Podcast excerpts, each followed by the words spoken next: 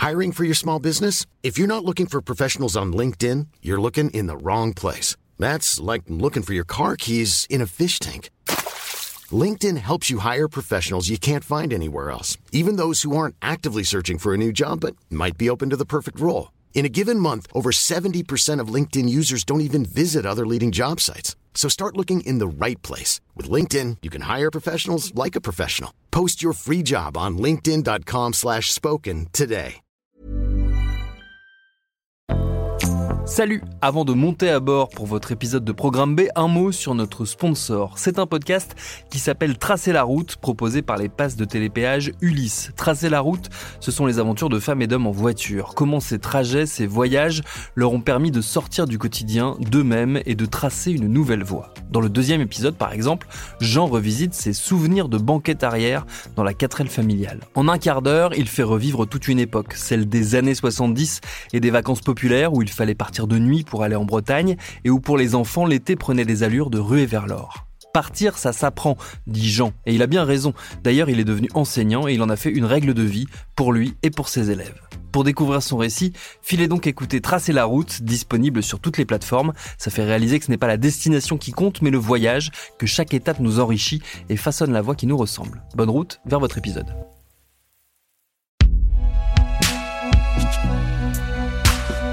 Produit par Binge Audio. Attention, cet épisode rapporte des faits et des situations qui peuvent être choquants. Salut, c'est Thomas Rozek. Comme tous les mois, on retrouve notre série Y'a pas mort d'homme qui explore les méandres des violences sexuelles et sexistes en politique. Une série signée Fiona Texer et Hélène Goutani, qui sont respectivement, je le rappelle si vous avez raté le premier épisode, collaboratrices d'élus et journalistes. C'est Elisa Grenet qui réalise cette série. Bienvenue dans Programme B. Il y a un mois, on a tenté de comprendre avec Edith Cresson et Geneviève Fraisse pourquoi la politique reste une affaire d'hommes. Pour le deuxième épisode, on vous emmène en cuisine, on va décortiquer la tambouille que ces hommes politiques réservent aux femmes qui travaillent avec eux. Marie en a fait les frais. Marie, c'est un prénom d'emprunt pour préserver son intimité. Elle entre en cabinet ministériel avec la victoire de la gauche en 2012. Pour cet épisode, elle a accepté de nous raconter son agression.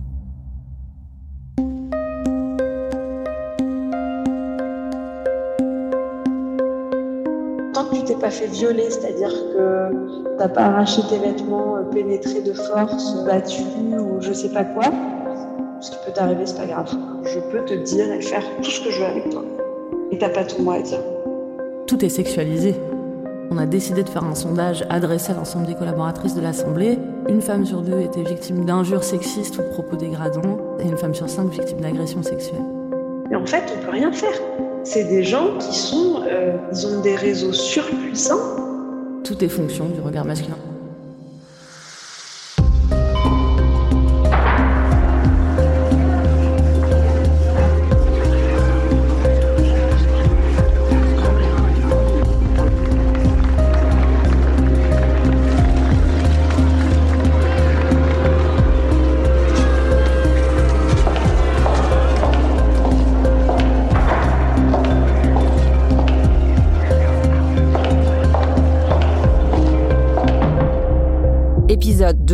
La petite cuisine des agresseurs. Bon, euh, c'est chiant, mais euh, c'est pas, y a pas de problème.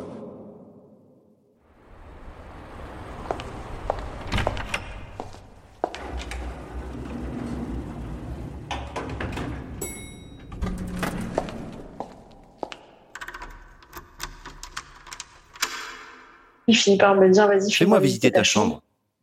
Donc une fois, deux fois, trois fois, il me dit Fais-moi visiter ta chambre. Et à un moment, il se lève. Et, et donc là, moi, je panique un peu. Euh, et je me lève aussi. Et je le repousse, en fait, physiquement. Et là, je, je suis un peu, enfin, un peu tétanisée. En gros, dans ma tête, ça se passe très vite, là. Ces faits se situent quelques mois après son embauche. À ce moment-là, euh, j'avais des engagements assez euh, forts pour euh, notamment tout ce qui était lutte antiracisme, etc. Et que j'étais pas du tout, du tout d'accord avec euh, ce qui se faisait euh, à l'époque pendant le mandat de Sarkozy. Donc j'ai décidé de m'engager sur euh, la campagne de François Hollande. Quand François Hollande a gagné, on m'a demandé dans quel cabinet je voulais aller et c'était particulier parce que je connaissais pas du tout ce milieu. Quand j'étais conseillère en cabinet ministériel, je connaissais juste Marie de vue. On se croisait dans des réunions à Matignon. Quand j'ai intégré euh, ces cabinets-là, j'ai démarré vraiment tout, tout en bas de l'échelon des cabinets ministériels, c'est-à-dire que j'étais chargée de mission. Je démarre mon expérience comme ça, et puis en fait, ça se passe bien. Et je me suis intégrée dans une équipe, euh, voilà, au départ, que je trouvais euh, plutôt sympa. Je découvrais ce milieu, donc j'étais... Euh, j'aime bien apprendre, donc j'ai vraiment mes antennes complètement ouvertes et j'essayais d'apprendre tout ce que je pouvais apprendre. Et je donne satisfaction à mes responsables hiérarchiques, notamment à mes directeurs de cabinet. Ce sont des postes extrêmement chronophages pour pouvoir intégrer un cabinet ministériel et travailler dans un cabinet ministériel. Il faut avoir soit du temps, soit choisir euh, sciemment de ne pas accorder euh, beaucoup de temps à sa famille, etc. C'est quand même un monde dans lequel le droit du travail a très peu de place les horaires à rallonge, euh, tout ce qui s'applique en réalité dans le droit du travail ne s'applique pas au cabinet ministériel. Et on a peu de, de modes de recours, on n'a pas de temps libre, on n'a pas de temps mort. en fait, euh, je déchante. C'est un milieu qui est extrêmement masculin. Et un soir, euh, par exemple, j'ai un collègue qui dit, ils sont tous là autour de la table en train de dire. Tu vois, moi j'aimerais bien coucher avec sept ministres ou sept conseillères. Et puis elle, ah ouais, j'aimerais lui faire des trucs sales il y avait tout quoi, le racisme, le sexisme, le... enfin il y avait tout, tout vraiment. C'était horrible et ce moment-là a marqué un tournant en fait dans ma perception des choses. On n'a vraiment fait connaissance qu'après la fin du quinquennat. On s'est appelé, on s'est donné rendez-vous dans une brasserie, on a commencé à papoter et très vite on a abordé MeToo. On se connaissait peu mais on s'est raconté nos agressions. Et en fait un soir, euh, il y a un apéro et puis on me dit euh, pendant l'apéro, on me dit Ouais, viens, on va boire des coups après. Est-ce que tu veux venir avec ma femme On va boire des coups. Et là, c'est l'adjoint de mon directeur de cabinet qui me dit ça. Et euh, il se trouve que je m'entendais bien avec sa femme. Donc euh, je dis Ah, bah oui, avec plaisir. Voilà. Et là, il y a le directeur de cabinet qui arrive et qui, euh, et qui arrête la voiture et qui dit ah, Vous allez où? Vous m'invitez pas?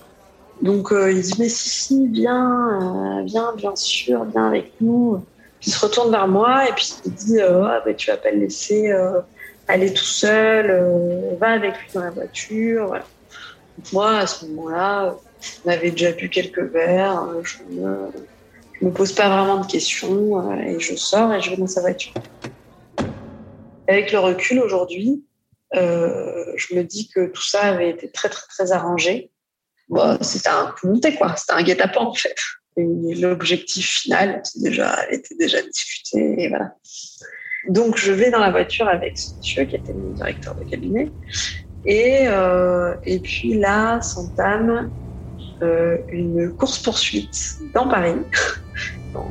Donc, euh, avec des gyrophares, parce que le directeur de cabinet une voiture avec gyrophares, pour savoir qui allait arriver le plus vite dans le restaurant. Donc là, moi, j'étais très mal à l'aise. Et en fait, à un moment, je sors et quand je suis à l'extérieur, je capte une discussion euh, téléphonique entre euh, mon directeur de cabinet, son adjoint et la femme de mon directeur de cabinet. Où euh, l'adjoint de mon directeur de cabinet explique à la femme de mon directeur de cabinet que voilà, qu'il va rentrer tard, mais qu'ils sont sur des sujets hyper compliqués et que donc euh, il faut qu'il reste là et, que voilà, faut pas qu'elle s'inquiète et qu'il va rentrer, mais tard. Et puis j'entends ce truc-là et euh, puis pareil, euh, je me dis c'est quand même très très abusé. Et puis vient le moment où quand même je me dis que j'ai envie d'entrer chez moi et ils me refont le même plan qu'au départ, c'est-à-dire que le couple me dit bah, comment tu rentres? Donc je leur dis bah, je vais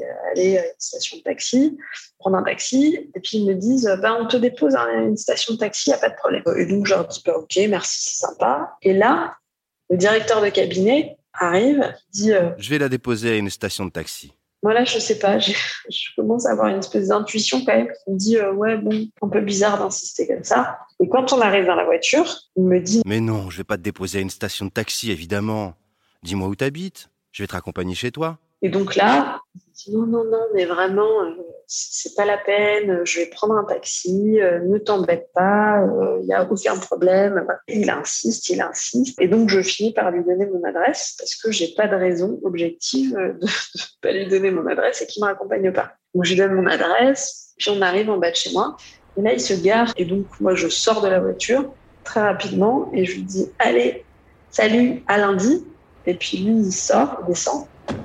Et il me dit Non, mais attends, tu vas m'inviter à boire un verre chez toi. Et donc là, euh, pareil, je lui dis ah, Non, non, euh, il est tard, euh, voilà que je suis en train de dormir, donc ça va être compliqué, etc. Et puis je lui répète ça, il insiste, et puis je lui répète. Et au bout d'un moment, je vais pour rentrer chez moi en lui ayant dit non, non, c'est pas possible. Puis il me suit en fait. Il marche derrière moi et puis, euh, puis il me puis il rentre dans mon immeuble. voilà, il me suit dans l'ascenseur et puis, euh, puis bah, on se retrouve euh, devant mon appart. Quand même, je commence à stresser beaucoup. Je fais du bruit volontairement pour réveiller mon coloc, pour pas être toute seule avec lui. Et puis en fait, mon coloc sort de sa chambre et puis il me dit ça va. En fait, moi, j'essaye avec mes yeux de lui montrer qu'il faut qu'il reste et que là, je stresse. Puis, il comprend pas. J'avais deux canapés qui se faisaient face. Donc, j'en installe, j'installe mon directeur de cabinet sur un canapé et moi, je me mets euh, sur le canapé en face. Et puis, je commence à discuter avec lui, à discuter de choses et d'autres. Mais vraiment, je repose le débat dans un truc très neutre et je recentre sur le boulot. Et puis, lui, euh, voilà, il. Voilà des choses du genre, il dit... Euh, tu travailles bien, mais toi, t'es loin d'être naïve. Et puis il commence à me dire... Euh, Fais-moi visiter ton appartement. Et donc là, pour le coup, euh, je reste ferme et je lui dis non. Et puis il finit par me dire Vas-y, fais-moi visiter ta chambre. Moi, pareil, je dis non, non, tu visiteras pas ma chambre. Dans ma tête, ça se passe très vite là. Puis au bout d'un moment, je prends mon courage à deux mains et je dis Écoute, là, il y a ta femme qui t'attend. Il est tard et je pense que tu as assez bu. maintenant, je pense qu'il faut que tu rentres chez toi. Et, et puis voilà, on se revoit lundi. En fait, moi, le lundi, vraiment, fait très, très mal. Ce qui est très paradoxal, parce que moi, j'ai rien fait de mal, en fait. Mais le lundi, je suis très, très mal et je rase les murs, en fait. Et je fais tout pour l'éviter. Et puis, au bout d'un moment, il comprend bah, que c'est mort et qu'il ne se passera rien. Et voilà. Et là, il devient ultra violent avec moi. C'est-à-dire que là, je passe d'un état où, euh, en fait, euh, je donnais satisfaction au travail, etc., un truc où il faut me dégager du cabinet. Et je comprends très bien que je paye euh, le fait de ne pas avoir donné suite à ce qu'il voulait. Et donc euh, là, j'ai eu, euh, je pense, une des pires périodes de ma vie où je me fais laminer. Enfin, ça a des conséquences terribles sur moi. J'avais facilement pris 10 kilos de mal-être, de stress, de tout ça. Et puis j'avais vraiment la tête dans le bouillon c'est-à-dire que j'étais soumise à un tel euh, pressing psychologique qu'en fait, j'avais plus la capacité de, prendre du recul et de, bah, réfléchir un peu à, la, situation dans sa globalité. Et donc, euh, je suis partie et ça a été, et ça a été vraiment une délivrance, une délivrance absolue. Quelques années plus tard, elle recroise cet homme lors d'un déplacement. Il est devenu préfet le représentant de l'État dans le département. Je l'ai vu faire quelque chose d'atroce. J'étais en train de discuter avec lui sur, sur le déplacement et il avait une cigarette dans les mains. Et là, euh, sa directrice du cabinet passe à côté et en bougeant, il la brûle. En fait, il l'engueule en lui disant euh, Mais vous pouvez pas faire attention, mais ramasser. C'est une anecdote de ce qui le caractérise au plus haut point. C'est-à-dire, un autocentrisme, mais à toute épreuve, parce que ben voilà, c'est lui qui brûle quelqu'un, il lui fait du mal, et euh, il l'engueule parce qu'elle a écrasé sa. Je ne sais pas si c'est fascinant ou consternant, mais ce monsieur est toujours aujourd'hui au cabinet ministériel. Ce préfet, énarque, est un de ces hommes très puissants que fabrique notre système administratif et politique. Lorsqu'il est nommé à la tête d'un département, c'est lui le chef de la plupart des services de l'État, notamment des policiers et des gendarmes. Et dans un cabinet, il est responsable de la mise en œuvre des décisions politiques de son ministre. Quand on est sorti de table, ça a quand même duré deux heures et demie, j'étais sciée. Ce que nous avions vécu, l'une comme l'autre, était d'une grande banalité et surtout, nos agresseurs s'y étaient pris de la même façon. Comme s'il y avait un mode d'emploi, un tuto inratable pour une agression réussie. De toute façon, j'étais de la chair à canon. Enfin, vraiment, les chargés de mission, c'est de la pure chair à canon.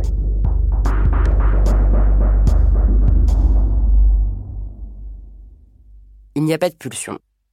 Lorsque l'agresseur de Marie s'introduit chez elle, c'est qu'il l'a piégée.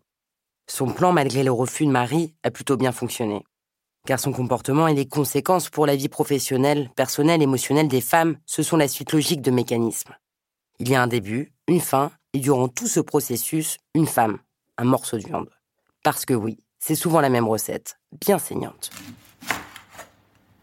Et comme pour toutes les recettes, c'est d'abord une histoire d'ingrédients. Prenez une personne avec beaucoup de pouvoir, c'est l'ingrédient qui donnera ici une saveur corsée. Choisissez un monsieur de qualité supérieure, labellisé 100% pur porc. La chair fraîche, c'est elle.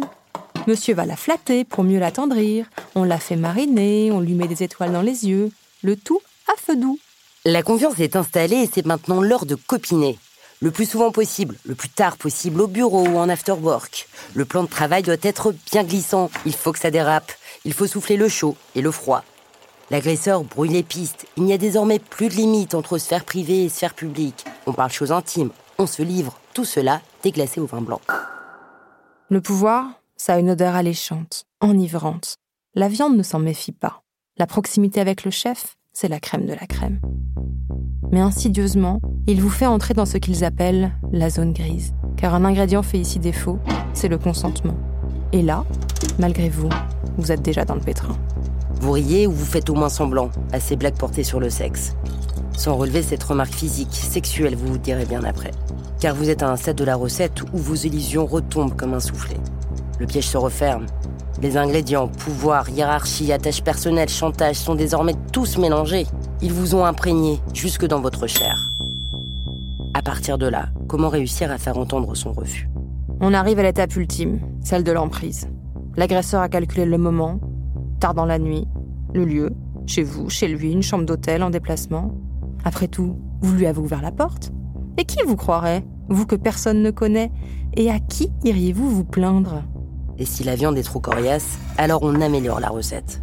Un peu plus de pique, des saillies plus violentes, un isolement organisé, avant d'être tout simplement jeté. On vous broie, on vous mouline, on vous hache menu. Et ce, en toute connaissance de cause. Vous n'avez pas été assez tendre, un goût amer qui reste dans le fond du palais, et l'addition bien salée, c'est à vous de la payer. L'ancien député Denis Baupin, accusé d'agression sexuelle, accuse à son tour celles qui l'ont accusé. Voilà, on va expliquer tout ça. Denis Baupin, ex-député écolo, ex-vice-président de l'Assemblée nationale, avait été accusé en mars 2016 d'harcèlement sexuel et d'agression sexuelle sur des collaboratrices notamment. Petite piqûre de rappel les femmes se disaient sous forme euh, de, de confidence un peu attention, prends pas l'ascenseur seul avec lui, euh, attention, il a les mains baladeuses, attention. Euh. et donc ça se disait, et surtout c'était nos comportements à nous qui devaient changer, pas le sien, et ça, ça se disait tout le temps. Oui.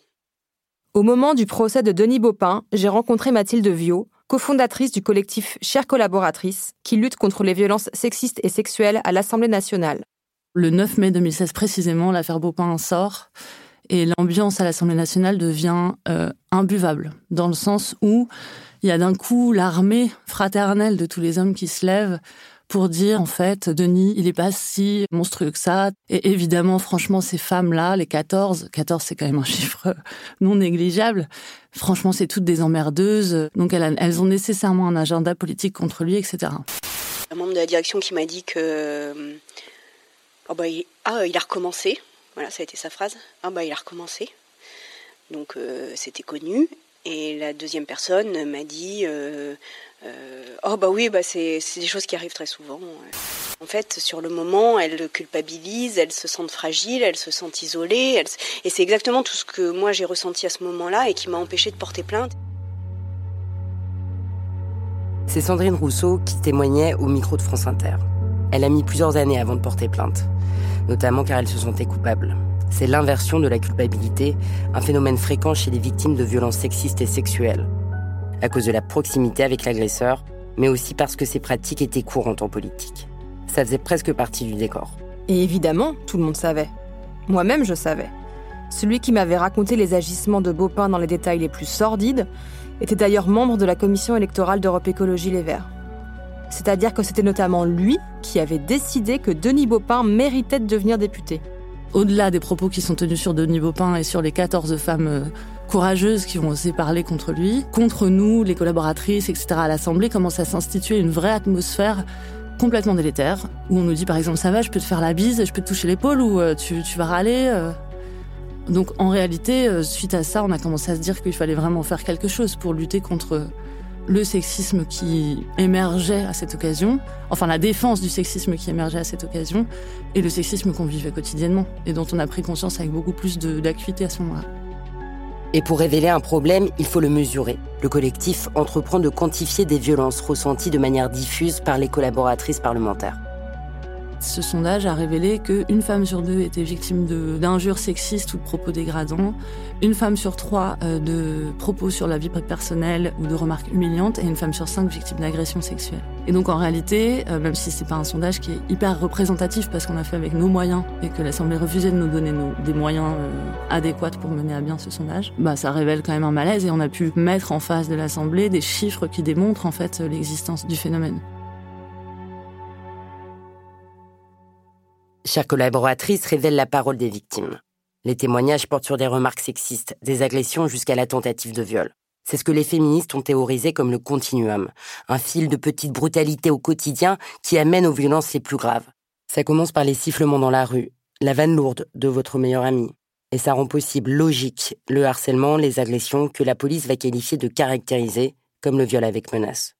Ces témoignages récoltés par le collectif de Mathilde Viau n'ont jamais été portés devant la justice par peur des représailles. On a reçu des témoignages de tentatives de viol qui n'ont jamais abouti pour la simple et bonne raison que les femmes ont refusé de porter plainte et dans un sens elles avaient raison non pas pour décourager les femmes qui voudraient porter plainte, moi je les encouragerai toujours à aller porter plainte et, on rappelle que on te croit et on te soutient et voilà. Euh, néanmoins, euh, il y a un écrasement tellement fort de la parole des femmes et finalement aucun destin d'homme qui est détruit contrairement à ce que ce qu'il est dit partout que les femmes en fait ont un risque trop trop important dès lors qu'elles ont envie de poursuivre euh, la vie politique, qu'elles ont envie de continuer à, porter les idées qu'elles ont envie de mener au sein du débat public, elles ont un risque trop grand à prendre la parole. Et les hommes politiques sont comme ceux du reste de la société. Ils ont été élevés dans un univers hétéronormé, où la séduction, comme arme de virilité, est renforcée par le mandat politique.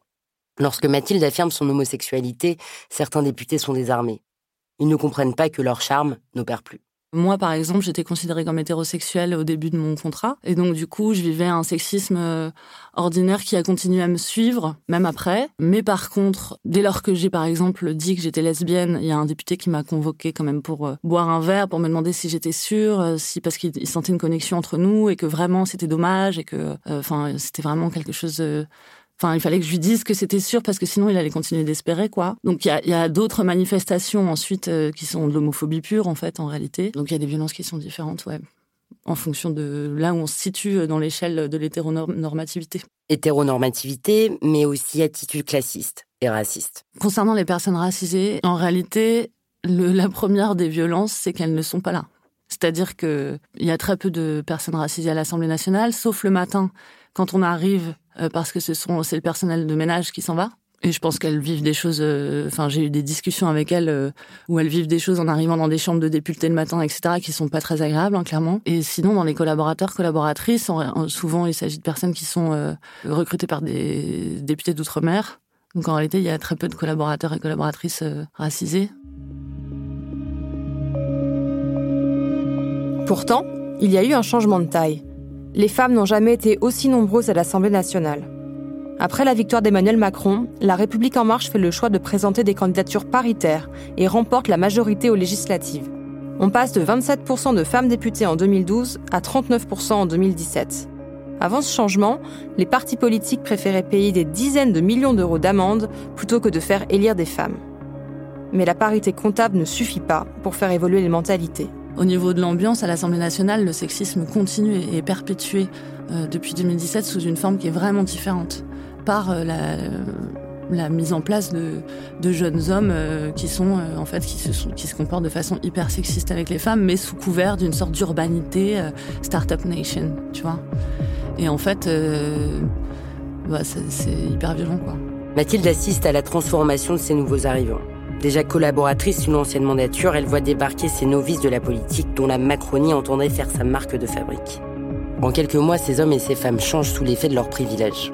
Elle regarde le pouvoir les transformer. En réalité, euh, euh, le fait d'être, euh, d'avoir l'impression d'être parvenu, c'est-à-dire d'être arrivé au bout, euh, le fait d'avoir l'impression de devenir un chef pour ceux qui ne l'étaient pas déjà, le fait d'avoir l'impression de euh, pouvoir devenir potentiellement ministrable, seulement si on se comporte d'une certaine façon, fait qu'en réalité les hommes se glissent euh, avec voluptuosité dans des mécanismes de domination. Il y a une espèce d'omerta et à aucun moment ça filtre. Et même quand ça filtre, c'est complètement écrasé, c'est balayé, euh, il n'y a pas de possibilité de d'agir. Mais en fait, on ne peut rien faire. C'est des gens qui sont, euh, ils ont des réseaux surpuissants. Quand on voit que Darmanin a pu rester ou que Nicolas Hulot a pu rester pour des cas de violences sexistes et sexuelles, on peut considérer que la cause des femmes est beaucoup moins importante que quelques milliers d'euros. Tout simplement. La responsabilité des partis, elle est immense dans le sens où ils, ils considèrent que la lutte contre la violence faite aux femmes n'est pas une priorité. Pierre Heidenbaum, ancien conseiller de Paris. Martin Arnoux, ancien adjoint au maire de Saint-Nazaire. François Asselineau, candidat à l'élection présidentielle, président de l'UPR. Denis Baupin, ancien vice-président de l'Assemblée Jean-Michel. Baillet, ancien ministre, Maxime maire Cochard, de Valence conseiller de Paris. Cornet, maire du Gérald Darmanin, ministre de l'Intérieur. Tristan Duval, maire Nicolas Hulot, Pierre. Jean Lassalle, député des Pyrénées-Atlantiques, Jacques candidat Maillas, à l'élection parlementaire. Kléber Mesquida, président du conseil départemental de l'Hérault. Ancien maire maire de Poitrès. Dominique ancien ministre. Stéphane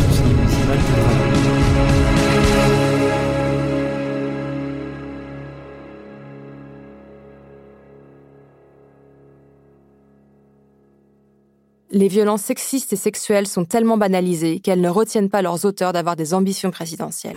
Il y a une sexualité de prédateur masculin qui est à l'origine de l'humanité et qui est repose sur la violence. J'ai une tendance euh, à embrasser euh, fortement. J'ai une tendance, on dit, euh, tactile. les choses sont présentées comme si j'avais détourné des jeunes gens et que j'avais usé de ma position pour abuser d'eux, allant jusqu'à commettre, je cite, des agressions sexuelles.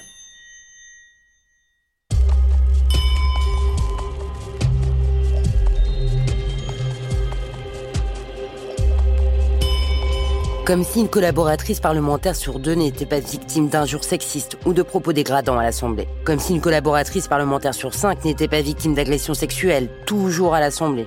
Comme si plus de 80% des femmes n'avaient pas déjà été victimes de harcèlement sexuel dans la rue. Comme si au moins une femme sur deux n'avait pas déjà subi de harcèlement au travail. Comme si 9 femmes sur 10 n'avaient pas déjà fait l'objet de pression pour avoir un rapport sexuel. Comme s'il fallait encore et encore rappeler les chiffres des viols, des féminicides. Des arcanes du pouvoir jusqu'à la rue, ce même continuum de violence, ce fil qui autorise des partis à investir des agresseurs sexuels. Comment prétendre lutter contre ces violences lorsque des élus se rendent coupables ou complices? Alors si pour eux il n'y a pas mort d'homme, pour nous, ce sera une bonne raison de rejoindre en novembre les cortèges de nous toutes pour dire stop aux violences sexistes et sexuelles. Parce que rappelez-vous, Il n'y a pas mort d'homme. Mais de femmes, oui. Merci à Fiona Texer et Hélène Goutani pour cet épisode de Y'a pas mort. Toutes les sources citées et bien d'autres sont à retrouver sur le site de Binge Audio, binge.audio pour aller plus loin et compléter cet épisode qui, comme les autres de cette série, a été réalisé par Elisa Grenet. Y'a pas mort d'homme, c'est à retrouver tous les mois dans Programme B, qui est un podcast de Binge Audio préparé par Lauren Bess. Tous nos épisodes, les précédents comme les prochains, sont et seront à retrouver sur toutes vos applis de podcast. Cherchez-nous sur Internet si vous voulez nous parler et à très vite pour un nouvel épisode.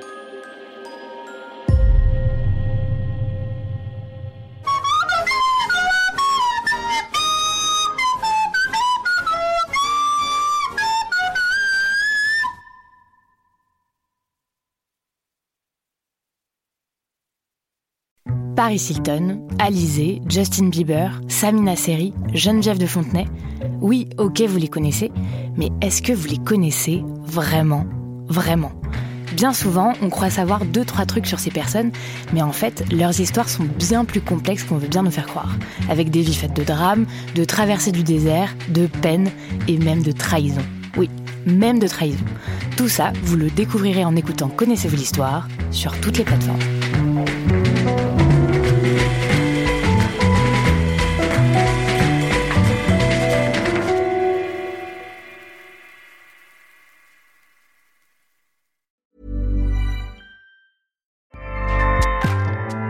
ACAST powers the world's best podcasts.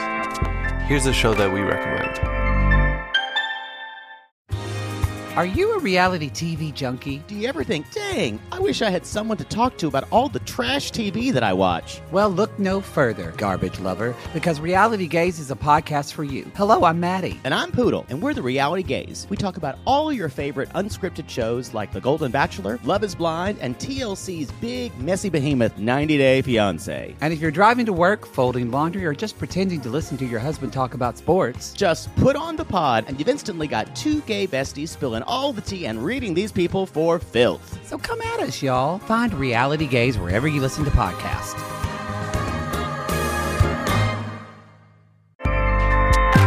ACAST helps creators launch, grow, and monetize their podcasts everywhere. ACAST.com.